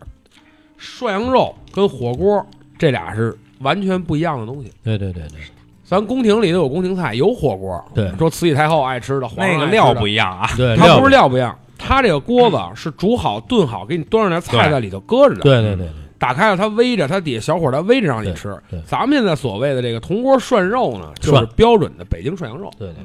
哎呃，反正我知道的，可能真正铜锅这么吃的也只有咱们北京。对，你像呃去了东北，东北它会有酸菜底，对对对对它会有菜底儿，然后里头可能什么，它给你码好了，直接一汆水，对，开锅煮，是吧？那这南方的火锅还有关系。对南方的这吃更更其实要说南方，南方那天我看哪个电视里说，就他那叫什么三国时期那五首府，那说那个是他妈的这个叫什么？这个这个呃，那叫什么？就是就是菊花锅子呀，不是不是菊花锅，嗯就是那鸳鸯锅说那是那个鼻祖。嗯其实他说铜锅涮肉再往前，我操，那时间也挺长不次于瓷器。说他妈打对对对战国时期对对对有这东西，对游牧民族就那样，涮着吃，因为它方便嘛，对它相对携带方便，而且你想它有什么？猴哥这经常往这内蒙什么的跑，嗯对对对到现在内蒙也是鲜韭菜花搁点盐，对对也就这个了，对，甚至什么芝麻酱啊这他也有，都没有，对，人家不这么吃，人家肉也好。没错那就属于干扰项了哈，没错，对对，咱是回归到说咱们北京还吃肉味儿，原香味儿，就是回归到咱们北京这个铜锅涮肉呢，以这个呃两个为大特色。嗯第一个特色就是肉，嗯北京现在这铜锅涮肉发展这么多年，尤其受这个皇家文化侵袭之后，把这肉分得特别详细。对，二一个最主要就是调料，就说白了，咱们说的蘸料，嗯，这东西很关键，对吧？蘸料这东西啊，就跟咱们之前说这个面呀、什么的，其实一样。北京一家一个口，没错你没法说谁家那口就是最正的，对，就是最好的。我曾经跟来福居，就原来北京有个来福居也是个人的这个，从跟来福居是老掌柜的聊过天。嗯，我说老爷子，你给我调一碗这料，就是你认为最棒的这个嗯这料到底它是一什么样的配比啊？老头当时说了，说你真想吃世界上最好吃的蘸料是吧？嗯行，给我一碗芝麻酱，嗯自己调去吧。嗯哼，不会调尝，芝麻酱卸好的白芝麻酱，你一点点搁，你尝嗯哪个你尝着最好了，那就是最就适合你的就是那就是最好最好的，嗯嗯对吧？其实这个点非常好，但是呢，咱们有一个大概的一个口味儿，口味儿呢基本上属于适不适中，它属于咸鲜，但是它一定是芝麻酱的香味儿跟辅料的香味儿都让你吃得着，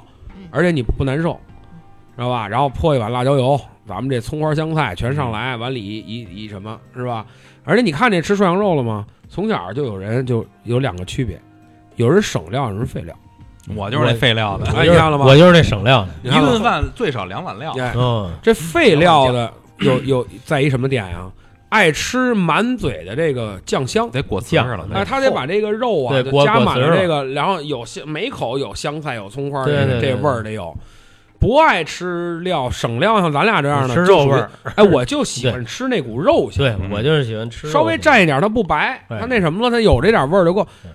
要我要是吃涮羊肉去，外面像咱们说这个，咱们老去那叫什么那个那那边，嗯。一碗料吃不完，嗯啊，吃不了，蘸一口，蘸一口就这么吃。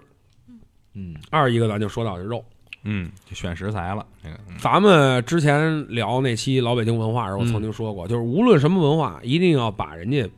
回教嗯。回回这边给给给给单说单提出来说，嗯。嗯，就是于涮羊肉而言，吃牛羊，尤其又是吃牛羊肉。这，那人家是是是是是大猫了，嗯对吧？但是咱们现在说的呢，全是大叫的吃法。嗯嗯嗯大叫的吃法里头呢，呃，很少有有吃猪肉的，嗯，很少，但是也有也有。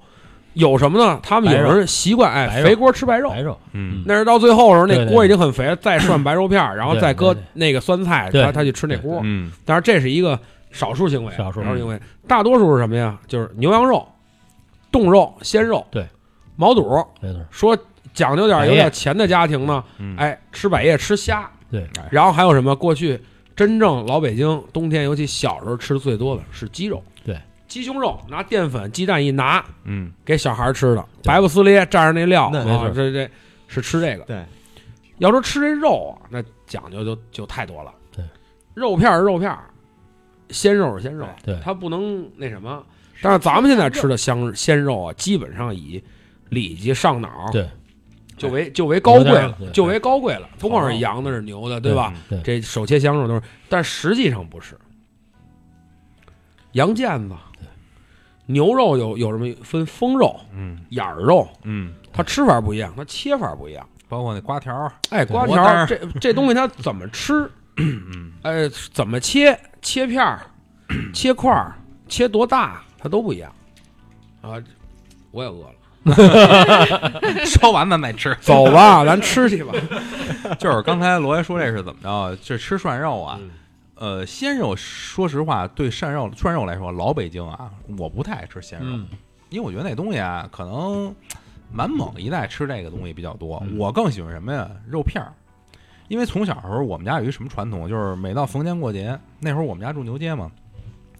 我奶奶拿出钱来，那会儿就是说拿个十块钱、二十块钱去买羊肉去吧，买什么羊肉？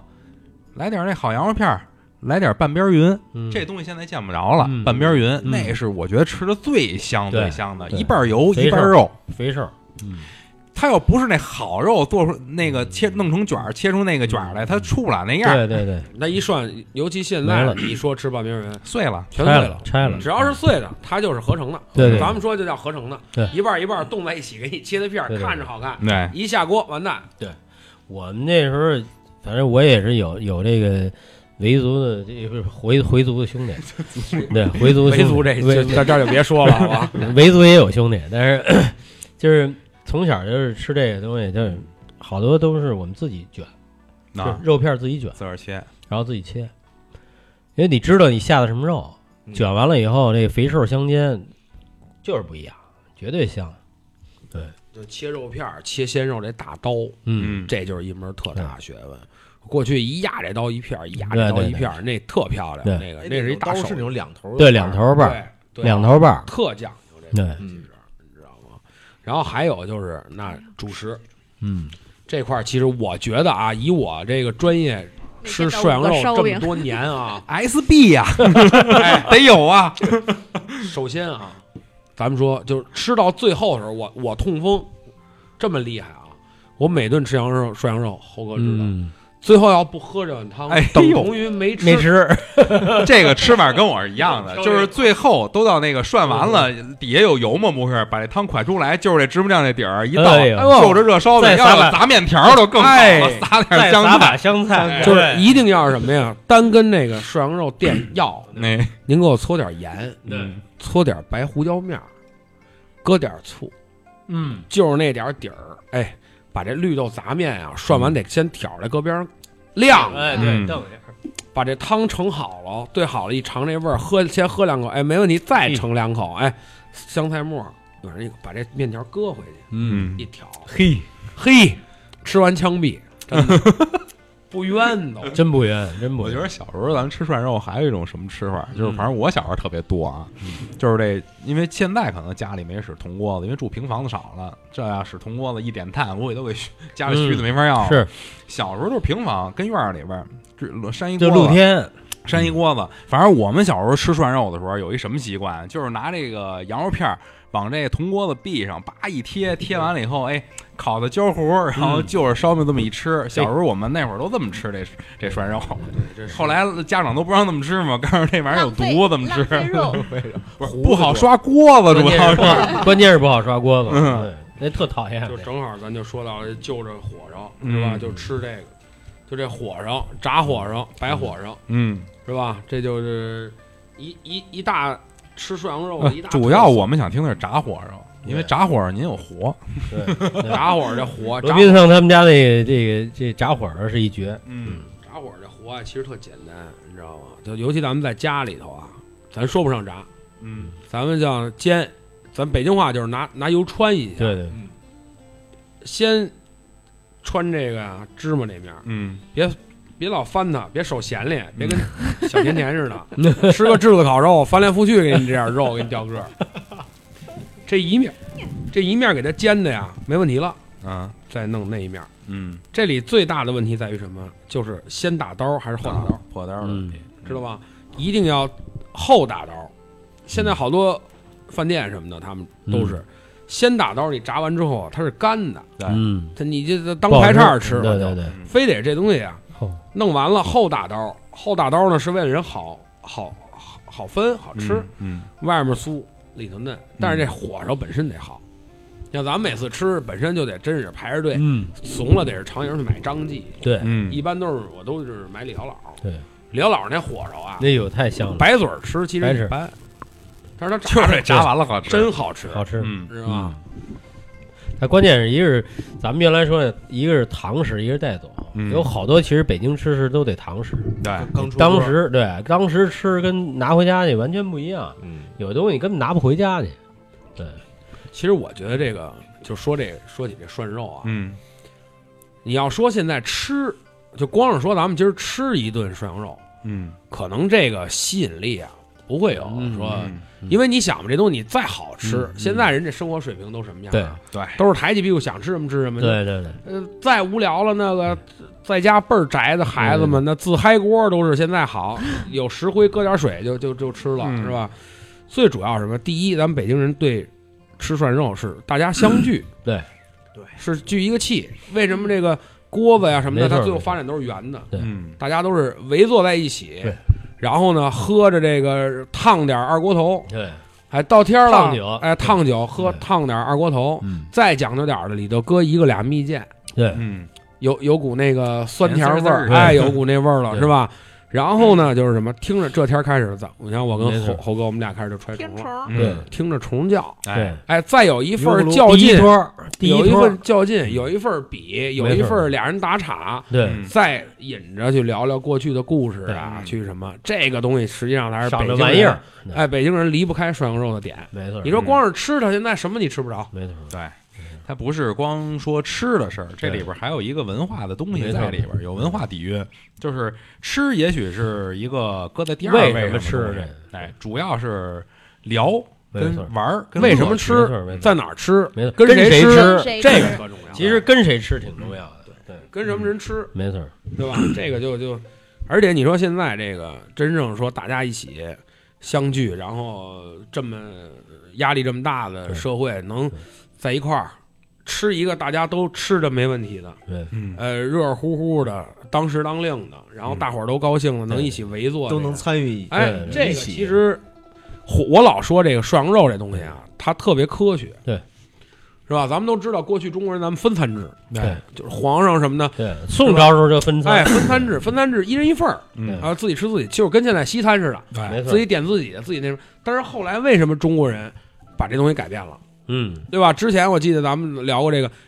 中国人是我我之所以认为中国人高级，嗯中国人是唯一改变生活习惯的人，没错，就是全世界所有的大融合，全世界所有的人没有说就是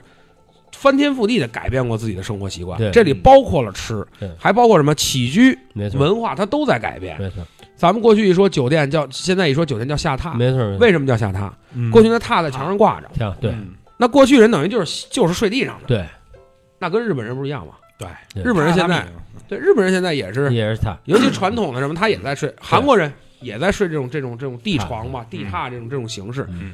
呃，盘腿而坐，席地而坐。嗯中国人可是从席地而坐改成垂膝而坐的，嗯这有规矩嘛，哎椅子呀什么呀，咱们都在改对，吧？吃也一样，为什么后来从分餐制就改成了混餐制，对嗯对吧？这它一定有它的原因的，没错没错，啊其实就是说一个传统的问题就是那天我跟猴哥聊天还说呢，你看咱那个甭管是看电视剧还是看书，嗯。啊，那会儿三国时期一说，就他那文化，你搁到现在，甭管是建筑的那种样式，还是他那个文化，比如说往那儿一跪，俩人聊天儿，然后那茶怎么喝，对饭怎么吃，一人一小布碟儿，一人哎这么对对一点自己的东西吃，那跟他们日本现在一样。对对对。其实那会儿咱就有这东西了，不是说宋朝时候就谁学谁的事儿，对这咱早就有这东西。没错没错，嗯，然后咱就是说这个吃涮肉呢，我觉得还有一点呢，刚才呃罗宾桑这边呢一带而过了，但是这点呢。我得把它揪回来，嗯咱得再好好说说，就是关于这个蘸料的事儿。因为蘸料呢跑不了，他们家这好，哎，你他们家这好，哎，对，他们家这蜜蜂儿，他们家这为什么啊？因为最早有有某某些老先生嗯跟我说过这蘸料，嗯说什么呢？咱不提人是谁，但是说这蘸料怎么做呀？说这什么蘸料好吃？嗯这芝麻酱，先说芝麻酱，嗯得是香油和芝麻酱。嗯，但是呢，这东西我就吃不了，香嘴，本身芝麻酱跟香油不是本身芝麻酱跟香油是一家儿，嗯，你得知道道，它是一东西，它就是一东西，对吧？芝麻碾出来的香油，本身它是一家的东西，你这东西如果再往回和，不好。对，它和出来就不是刚才啊，刚才的那个罗宾桑说这个，就是蟹芝麻酱，哎，蟹这是老北京东西。对，你你拿什么蟹？怎么蟹嗯？蟹到什么程度？不过咱要说蟹芝麻酱，这就必须让罗宾说说。我不知道你能说不能说啊？没什么蟹芝麻酱可是有料水的，对对对，这个不是白水蟹。对对对对蟹芝麻酱，呃，大家分为几种吧，就是普遍我说北京这个咱们说家庭传统里的分为几种，一种就是水，直接拿水蟹，嗯对吧？一种就是大多数人家是直接我拿水把它卸掉，对。嗯。然后呢，可能是用一点温水，稍微有一点别拔凉，嗯。然后把它把它给打打开。芝麻酱这东西要是卸过人，大家都知道很有意思。刚开始卸的时候过程的变化。它，那样，然后慢慢它越来又又那样然后又那样了。哎，对，它又 它又融完全融化了这个这个感觉了，是吧？但是我只能说我卸芝麻酱吧，我不用，我用酱油，嗯，我用酱油卸芝麻酱。但是不能说一点水没有，因为现在这酱油啊，这浓稠粘稠度啊浓啊，太过于浓不一。样。嗯我一般就是什么呀？咱们说用家里的好生抽嗯兑水嗯嗯，卸这芝麻酱，提鲜，哎，但是可能没那么复杂。比如我刚开始用用用酱油直接卸，嗯卸差不多了时候，觉得不够了，这个去找它这个这个呃粘粘稠稠的时候，嗯我就再加水，我再再卸它。然后呢，我做这个酱呢有几个大前提，嗯。第一是我不用外面的韭菜花儿，哦，嗯自己做。可好吃了。哎，韭菜花儿这东西是每年到自己做。了啊当时当令的时候，这韭菜花儿现在都能买到。我现在都是闻着都鼻子边上都是你那那韭菜花味哎儿。给它给它赶喽，给它什么喽，然后每年的去去做。这个嗯。韭菜花儿，从新做的到这时时候开始吃的话，大概是两个月，嗯就从做完到现在是两个我月。韭韭菜现花，你在那也秘方，不你现在吃这东西，嗯它有辛辣，嗯，它味道相对刺激。你再往后放放一年，就是咱们现在吃去年我泡那韭菜腌的腌制的韭菜花那它就跟你外面买的成品没有区嗯没有太大区别太。大区别它只是花儿很大，没有那么碎，然后嗯它它是一朵一朵的花，你都能看得见。嗯然后另外，呢，就是这个豆腐乳，这豆腐乳呢，我会热一下，嗯嗯我这会不会是直接从冰箱里捞出来就给它拿出哦来这么吃？嗯现在最简单的方法就是拿锅蒸一下，嗯拿锅把这豆腐乳啊蒸，嗯给它蒸透了，蒸透拿出来，给它打打那什么了嗯。还有一样我跟别人不一样的，我在调这个蘸料里头，嗯我搁蚝油，这个可能现在有人哦会这么做，哦因为蚝油哦它相对提鲜对吧？嗯白糖，哦，白糖是一定要搁的。嗯至于什么醋啊、辣椒油啊这些东西，都由自己去，嗯你自己的口味去个人去添加。但是这个白糖之所以我要把它加进去，嗯是因为现在的芝麻酱不甜。哎你去想，现在如果咱们说真正买了这个好芝麻酱，它没甜味儿。发苦头，哎，为什么我我过去问过，为什么我记得我小时候吃那芝麻酱那么甜那么好吃？嗯人说了，因为那个年代的时候年代的它里头是花生酱跟芝麻酱混。混着。哦，现在反而是因为咱们这个太纯了，哎，科学水平提高了，种植 种植产量提大了，它给你全是做的这个，所以它发有涩，追求了。它香，但是它发色，所以我在这个里头我就会添白糖。哦，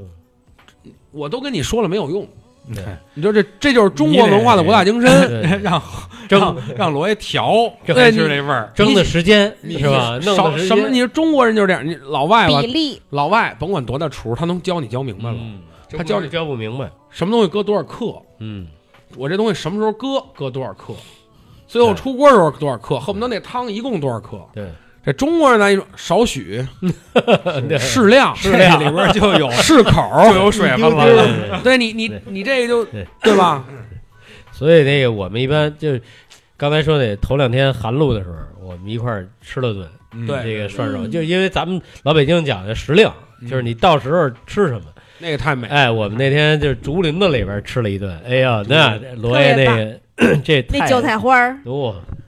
现在都回味啊。嗯咱可以，咱组这刚才说那可以组一局，嗯，可以啊可以啊。哎，赌局吃的，没事尝尝这个。本身那天我跟 T T 我们就想等下周嗯，我们去烧窑烧的时候窑的时候，对我那儿正好有铜锅对，我就背着铜锅去，因为这事儿相对省事儿。对对对咱们在窑边看窑吧，咱们就做这一步之遥，就是在离窑一步的地方，咱涮一次肉。对，这也是一步之遥嘛，对吧？对，你关键问题是那天我们商量的意思，如果咱们下山去吃，或者咱们出去吃，这麻烦。嗯对，老吴这边，老吴这边得完全他他动不了，走不了。嗯就每次都是可能又天又冷了，我跟甜甜吃完了，或者我跟猴哥我们吃完再再往回带，干脆就是弄一省事儿的。对对对，嗯，我咱咱你看咱咱用窑窑里那小小桌子，对啊，对啊，小桌子一个就够了就窑边上咱一块儿聚，因为什么呀？上回那个呃丁宇在，上回烧窑丁宇在嘛，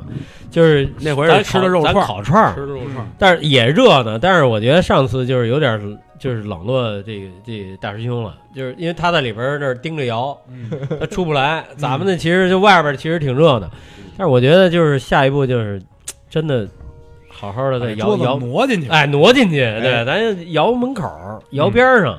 因为这你要嗯你要是吃烤烤串儿，咱要搁窑里头，窑房里你待不了给自。己对对。烟熏火燎你受不了。嗯。但是咱跟这涮锅子不一样，那天我们说涮锅有两块炭，往里一扔，对，这水老这么热乎能玩能玩一晚上，对，这水老这么热乎的，就这么就这么那现在天凉了嘛，就窑屋里边还还暖暖和点暖和，对一吃挺好。对对，所以这刚才说这个什么时间吃这涮肉，其实这也是一讲究。咱记得上次节目里给大家点到为止讲过一下什么时间吃这个，怎么吃，这嗯涮羊肉吃出什么情绪了。我觉得这个东西啊，还可以咱们往细了说，让罗爷跟侯爷给大家再详细的说一下。怎么飞这蝴蝶儿啊？到什么节气该吃那是什么东西啊？那是咱们蝴蝶儿早点儿，那个咱们可以就是下下一期下一期，因为什么呀？我们说就是下雪的比时候，如说，因为我们现在马上就要烧一窑，嗯马上烧一窑呢，就是咱可以涮一次肉，这是一切。然后咱们可以约一道，咱们这老北京讲的约什么呢？这是什么叫高级的约？这高级的约是不定时间，嗯，是吧？咱们可以定地点，然后不定这个这个时时候的这个状态是什么？就是可以约今冬第一场雪。嗯你说就就约约雨约雪，对，嗯约雨约雪，哎这今冬第一场雪，咱可以玩到什么呀？就是因为就跟玩刚才说的虫啊，就是老北京玩玩鸣虫那块儿，嗯 虫是一部分，大家都知道蝈蝈蝈啊、油葫芦啊，是吧？就这些什么这个金钟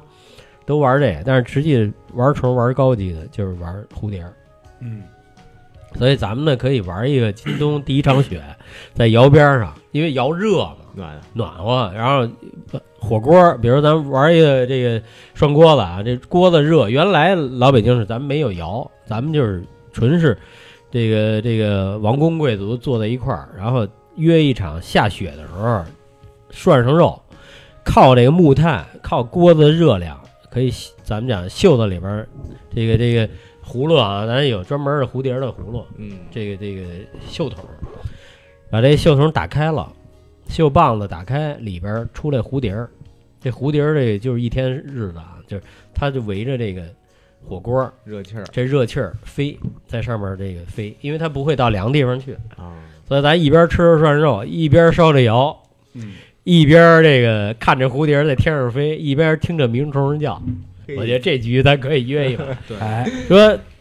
没有日子，嗯什么时候下雪，什么时候到一地儿聚，谁也不提醒谁，爱来不来，对吧？我觉得这事儿是一个，咱可以恢复老文化的东西，对，是吧？就是反正是刚才是咱们从一开始开始说烧窑嗯这些窑火的故事啊，说这些东西，然后后来大家伙儿又纳闷的说，你们说着说着烧窑，怎么又变到铜锅子上去了？聊火吧，哎，聊火候怎么变到铜锅上？其实这是怎么着啊？我们哥几个啊，想好好玩这么一局。嗯为什么说？因为现在北京没人干这个，没有没人干，没人干这，没人玩这个。咱说什么呢？就是说吃啊，其实跟这个瓷器啊，不管说是什么东西，饮食文化，嗯还是说这种中国嗯瓷器、青花瓷这种传统文化，嗯它都是有一种敬畏之心在里边儿，对对对对，都是有一种传承在里边儿的。对，人现在好多说写，甭管写成书的、拍成纪录片的，一说就是说日本怎么怎么着，嗯一说就是说这寿司之神谁谁谁，他做这个东西没法怎么着，他用哪儿的米，他用哪儿的什么食材，嗯。啊，一说就是什么那个日本那木工，嗯。我做那个木器是怎么怎么做的。嗯。其实咱中国这些东西有的是，嗯。咱只不过是现在啊，可能是社会有点浮躁，嗯。嗯踏实在心里玩的人少了。咱还不说别的，就是玩儿，咱们好好的玩儿这么一场，对。嗯。哎，让大家看看咱们这东西是不是真的有意思。有意思。是这么一个点在里头。对，。咱们其实这个国中国人是什么？就是其实玩儿都是玩儿给自己的，嗯就是其实不乏有玩儿的人，你就包括玩儿咱们原来说的那个玩虫啊、玩金鱼啊、玩这些，就是这个真正玩儿的东西啊，嗯就是不乏有玩儿的人，但是他不张扬。就跟你们咱们说那个于谦儿似的啊，就比如他那养小马，哎小马啊等等这玩的东西，大家都有玩，但是他不张扬。嗯就是，但是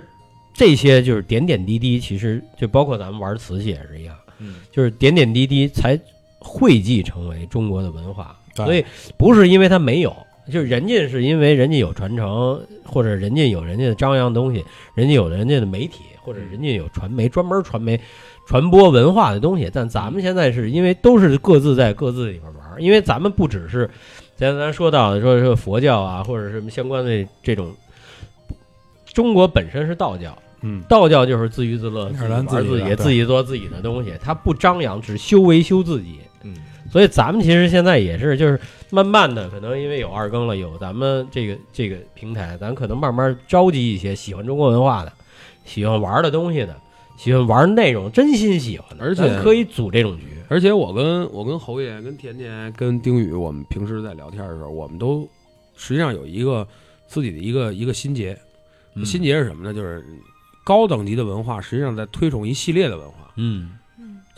但是现在呢，由于社会，由于大家对一些追求的盲目，嗯。可能也是因为刚刚开始这种传统文化复兴的这么一个嗯。它必经之路的一个过程，但是大家现在是只有只找点，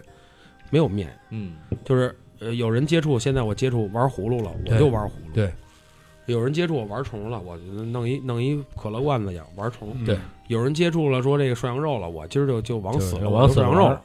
然后今儿我说我我看上这瓷器的杯子了，我就嗯它实际上是一个特别系列的文化，对它可以每一个点上都有文化，每一个点上都有故事。对，我觉得只有人对了，事儿对了，我们把这东西都推崇出来了，才让大家知道哦，这个东西是干这个用的，哦，那个东西是干那个用的，这东西应该干这个用，那东西可以干那个用，对对吧？对只有这样，我觉得才是一个特别特别好的一个大的大面儿的去一个对推广。大家有有认知，然后有有选择。我们并不是说我们我们我们要推某一个点，对。我们只是从一个点上要看一个纵面的纵深的一个东西，没错没错，把它覆盖掉，对吧？你比如说，呃，我们在我我有时候看朋友那个一些东西，就是，呃，喜欢玩紫砂壶，嗯，我花钱买紫砂壶，对，我买很多很多壶对，买什么花很多钱去买壶，就您喝茶吗？我这壶不喝茶嗯嗯啊，就是那那您有这个茶，就是你自己对这个有理解，我没理解，就是花钱买。就是那你最后你最终你问到他的时候，实际上他那个底是什么呀？就是这东西，嗨，我觉得我不赔赔不了钱。嗯嗯那说白了，你就是想挣钱。对对对嗯就是当大家特别盲目是这种追求的时候，有两个问题存在。第一个问题就是这东西本身的虚假，就有人在炒作有推手在炒炒作，不管他怎么着，他他可能那什么的。还有一方面就是他本身对文化的匮乏，对，是没有人教你，你这个壶应该怎么用，对喝什么茶，对，用什么壶，对，壶从哪儿来的，对吧？它是一个一个这样一个循序渐进的一个过程，对，是吧？最早咱们聊天咱就说过，咱们聊都是市井文化。什么是市井文化？吃喝玩乐是离不开的。没错，生活。咱们先说吃喝玩乐，咱们再说说吃喝玩乐里的智慧，对。对咱们再说说吃喝玩乐里可以精可以精气有精精气神的东东西。对。那比如说，咱们为了这次之前咱们本身说一步之遥，咱们玩这个东西，我们就画了点小碗儿。对。嗯。这碗儿是什么？我们酱用碗儿，对。就专门我们以蘸料后每个人涮羊肉的，涮羊肉的时候，咱们可以这么干。吃料的。对啊，就是可以这样，就是把这个酱碗咱们做成自己的，对，生活当中使用的这种器具啊，其实太多了。对对对，就是因为它可没说嘛，就是吃本身就是一涮羊肉，咱们去哪儿吃都行。嗯，咱们哪怕用一次性餐具，咱没餐具，撅几根竹筷子涮点肉，咱也能吃。嗯对吧？咱那么吃，咱们有个碗了，咱也能吃对。他有一套我自己的碗，有个自己什么，他也能吃。但是现代人的追求就是，我拿着这碗吃，我认为它一定是好吃的。有自己的嘛，啊，它它是归我自己的，而且这碗最后就是，哎呦，侯爷这我我能拿走吗？很多国对啊对对最早咱们做茶的时候就这样，嘛大家那么最后都是，哎呦，这杯子我能拿走。我这就是从我自己自自自己来说的，自己烧一个自己用的东西挺好。我也画了两只，我也有，我也有，其实我把那个我那个料的方子嗯，都写在我那只碗上了。哎呦，哦那可得拿走。给大家伙儿看看谁能得着这碗啊！其实大家可以可以关注一下哎二更那边的哎那什么，我哎我那个那个碗现在还没烧，但是能看到哦啊，嗯，哎，我这从景德镇那边有有一个东西，他们玩的，我觉得咱们也可以玩，就是它叫赌窑位，它就是这这窑里边不同地方，他画一图，啊，就是哪是一号位，哪是二号位，哪是三号位。啊 C 位咱比如说抽抽签儿，啊啊，这个里边有可能是罗爷画，有可能是我画的，有可能是 T D 画的，有可能是大师兄画的，有可能是丁爷画的，嗯有可能那个王林画的。嗯。咱们随便，但是这里边我不告诉你，你只是，比如说这个一二三四五，嗯。你选这一二三四五嗯，但是最终开窑的时候，开开这窑了，你发现你赌那三号位有可能是罗爷画的，哦，这罗爷画这有可能盲就盒嘛，不他就就是有可能变成这这几千几万块钱的这个这个嗯收藏价值了。那你其实这赌的这点儿你就就赢了。对，对吧？我觉得这里边有好多好玩的东西，咱们真的不是追求别的，就是我觉得就是一帮志同道合的，嗯。呃，对，志同道合的朋友一块玩儿，真是好玩儿。对嗯，反正今天咱们聊了这么长时间呢，我也给罗爷、给侯爷总结一下，我觉得现在中国做这种文化的东西，嗯，错误的理解了市这个市井文化，嗯。认为市井文化就是应该低的，对对对一帮人光着膀子跟那干嘛干嘛的，对对对。然后呢，过于市场化。了。对，就是你把什么东西都变成钱了，这事儿其实就损失了他玩的乐趣了。没，错没错嗯。没错，更多人想的是它能产生多大价值，没错没错而不是想着这东西究竟在它骨子里有多好玩儿。没错没错，这两个东西呢，我想咱们把它拉回来，嗯，然后呢一块儿咱们攒这么一个局，哎，攒这么一叫一步之遥这么一局。咱刚才在节目里也说了，为什么叫一步之遥，嗯对吧？嗯这个听过咱们这节目人都应该知道了。嗯大家伙儿一块儿呢，把点乐趣，这点儿嗯，老年间的老理儿再玩儿回来，对哎，少想点钱的事儿，对对对对，多想点乐趣的事儿，因为这人生一辈子就这么长。没错没错，你要把钱的事儿铺的太多了，这乐趣的事儿没错。它成比例嘛，它自己也就减少了，对吧？对，所以呢，在节目最后，还是希望大家呢关注我们这个事儿啊，嗯。我们这个一步之遥这事儿，我们呢想近期就把这事儿赶紧玩起来，然后可以大家一块儿吃点喝点对，哎烧烧窑、画画瓷器，可以邀请一个乐愿意哎。一起来看看、一起来玩的，咱们一起吃个饭，对对。就这么简单，对。对吧？但是大家还是得得注意，丁爷这边也是。报名的人如果多的话，大家得控制。我们这咱们这窑里头可搁不了这么多人。我我这我这刚说呢，我我最多放最多最多给二更啊，就给二更放五个名额。嗯，这咱还得说明白了，就是不对别的媒体开放，只对二更开放，真的不能太多，因为窑这个这个一个是啊，咱说再再说了，就是传男不传女的事儿，就是你 T T 是一个这这真的是这个这个特例啊，就是男女确实有确实有忌讳，但是我觉得啊，就是咱们说烧窑这块儿，一个是闲人免进，一个是就是这只针对二更，哎，开开这个。还有一个，我说就是作为这名人词窑主，我说就是说，我倒希望就是还是说秉承名人词的那句话，就是我们愿意做一个瓷器推广的一个萤火虫，嗯我们把这个这个接地气的事儿做到位。嗯就是说，其实我的我不不不只想这个，咱们说一步之遥这个这个事儿，因为这个一步之遥一定是志同道合的，嗯。有喜好的、有热爱的这个人才能做到这个一步之遥里边儿。但是我还是想，就是后边儿我们继续要开放一个，就是比如说我们就就是每人带一道菜，嗯。对吧？就是说你自己哪怕你只会做拍黄瓜，你嗯。带着你的拍黄瓜来，嗯。然后我们下一次开放一次，就是众多次烧窑之之中啊，嗯。我开放一次烧窑，这个窑就是你只要带一道菜来，嗯。我们不求钱，嗯。嗯。就是不求这跟钱没关系啊，就是、就是纯是中国文化的一种推广。只要你带一道菜来，我们就可以在窑前这一步之遥，我们呢再做一个就是真的大众推广版啊，就是嗯。这个是只要你爱。我们就可以来，但是窑里边如果做不做不下了，我们可以出来做。就是，但是我觉得我特别希望的是让更多的喜欢中国文化的人，就是咱们跟任何的经济利益没关系，能够大家坐在一起，能够首讨到先首先踏实乐。是能让喜欢的人、想感兴趣、想了解的人，能够能够真的坐到这个边儿上对来看到这些东西。对，嗯我觉得这个是推广任何文化最没错难的，没错也是最最起步的。没错没错，咱们不是说要要找一些钱去商业运作，没错或者那个很容易。咱说实话，对就针对我们现在名人词团队来说，对对这是最容易的事儿。对嗯但是我们不想这么干的原因，就是因为我们希望它纯粹。对嗯它如果不纯粹的话，咱们就就没必要这么玩了，咱们就还玩回公关公司就完了，对对对，嗯对吧？对我觉得这东西就是咱们说这个这个事儿，就是说资本也好，还是这个这个市场也好，我们有一个底线，就是大家就在于这个传播跟推广的状态下，我们也因为资金也好，还是什么也好，你越多越好，这这没关系，但是嗯你要秉承我们的这个初衷，嗯就现在是最最流行的一句话就是。初不忘初衷不忘初心，初心初心，不忘初初心，方得终始。这个其实是咱们的想法。嗯对，这这啥来着？今儿刚开完会，我想想那怎么说。算了，别回头朋友圈一推广，领导都听见。啊，反正呢，最后呢，我也想跟大家说呢，几千年前啊，中国的老祖先找着一种东西叫火，对，保存下来一个火种，对，中国的文明有了后来的发展。那几千年之后呢，咱不说名人祠，咱做多大，嗯，咱们呢也保存下这火种，对，让后世子孙呢能有一个啊，能有一个传承，能看到咱们中国老祖先的这点好玩意儿对对，对。好吧？至少青花瓷对。能能够源远流长。对，嗯咱们今天这节目就做到这儿。对。啊，特别谢谢各位，谢谢谢谢二更啊，啊，谢谢。得嘞得嘞，青花瓷园约定千年，对对对。大师兄有好词儿，你看见了吗？对。嗯。准有所准备。嗯，行嘞，那咱今天就这么着，谢谢，好，谢谢拜拜。拜拜。